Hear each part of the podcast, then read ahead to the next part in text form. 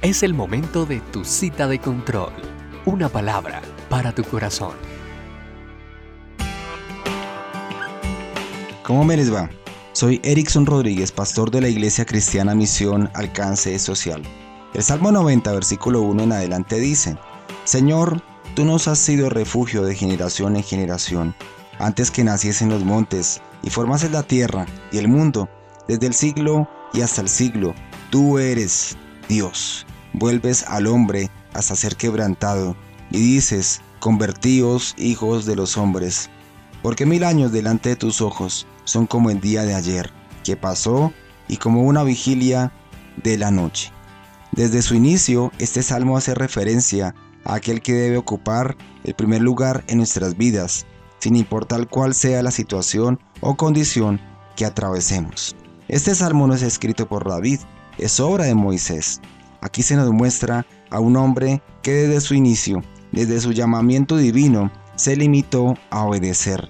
Depositó su total confianza en el Creador. Según los comentaristas bíblicos, Moisés escribe este salmo durante el peregrinaje del pueblo israelita y buscaba impregnar de fe y confianza a cada familia en momentos bastante difíciles como este. Pueblo de Israel tenía mil dudas en su cabeza. Habían salido de Egipto y ahora eran libres. Eran libres, ya no eran esclavos, pero no sabían exactamente a dónde iban. No sabían dónde iba a ser su techo, de qué vivirían, qué comerían y en fin, todas las preguntas que se puede hacer cualquier ser humano al respecto de su futuro. Amigo, quiero decirle algo que puede ser muy difícil de entender y aceptar. Cuando el hombre empieza a caminar con Dios, debe dejar en sus manos todos sus temores, peticiones, anhelos, todo su ser, pues en adelante será el Señor quien tome las riendas de su vida. Dice el Salmo 91, Señor, tú nos has sido refugio de generación en generación. Nuestro refugio no puede ser ya nuestro cónyuge, la familia, el mejor amigo. Nuestro refugio ya no puede ser el gobierno, las finanzas o cualquier cosa material. No es fácil este proceso, ¿verdad? Por ejemplo, el pueblo de Israel estaba aprendiendo que su único refugio era Dios, no era Egipto, no era volver a la esclavitud que para muchos significaba comodidad, pues duraron alrededor de 430 años allí, de modo que no era volver atrás, no era Moisés, era solamente Dios. Así las cosas, cada persona debe entender que Él y solo Él es su refugio. ¿Está usted atravesando por un desierto, por bonanza, por tiempos maravillosos?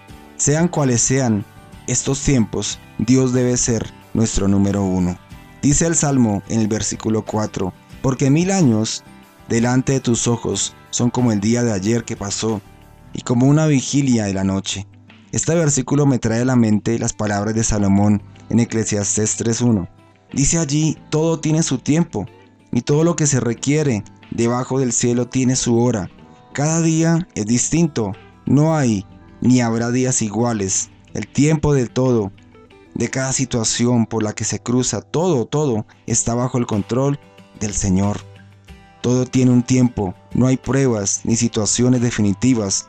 En medio de lo que atravesamos el Señor hará su obra conforme a su santa y perfecta voluntad, pues Él es nuestro único y verdadero refugio.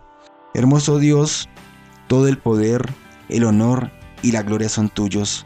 Señor, la vida está llena de pruebas, desiertos, situaciones difíciles, que no es quizás lo que deseamos. Sin embargo, Dios, enséñanos a verte como ese único y verdadero refugio, pues solamente en ti hay respuesta, solo en ti hay esperanza. Levanta nuestro ánimo, trae tu paz y plenitud a cada corazón para esperar en ti y entender que en tu tiempo obrarás en cada vida. Señor, que en nuestras vidas tú seas el número uno. Y amigo recuerde, haga su parte, Dios hará la suya. Nos encontramos en tu próxima cita de control.